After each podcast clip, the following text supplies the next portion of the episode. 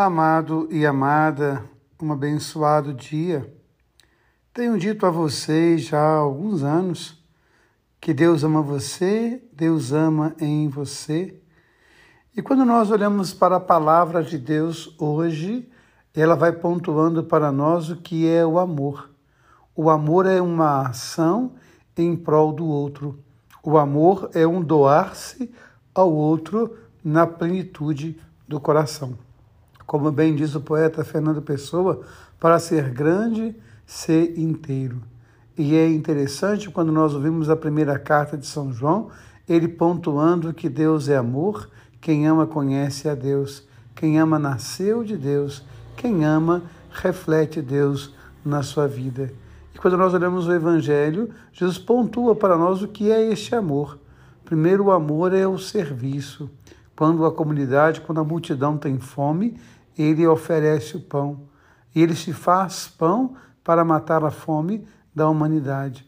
Amor, amor que se doa, amor que se dá, amor que se esvazia pelo outro. Depois, o amor também é intimidade. Jesus é o homem da oração. Ele vai até a montanha para madrugar na oração, para estar na intimidade com o Pai. E quando ele volta e percebe que a comunidade está com medo, que a barca está, está assustada. E quando penso na barca, eu penso na comunidade e igreja. A igreja é a barca de Jesus, que muitas vezes passa por tempestades, por tribulações, mas ele está nessa barca. E quando ele está nessa barca, ele torna essa barca vencedora. O bem, o amor vence as tempestades do mundo, porque Deus é conosco. Então, que nós possamos hoje pensar nessa dinâmica. Quando eu falo que Deus ama você, Deus ama em você, o que, que eu quero dizer?